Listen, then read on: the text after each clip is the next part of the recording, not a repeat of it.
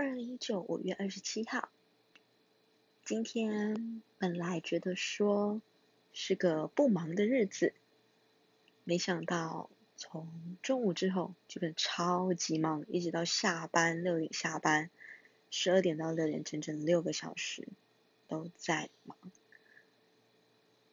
然后本来就是预计六点下班直接搭高铁回南部的，当然是有顺利完成了。只是就是因为工作实在是太忙了，所以变成中午买的便当就带到高铁上吃了。不过还是很开心，就忙得很开心。对，至少有工作可以忙嘛，并不是说闲闲的在家里。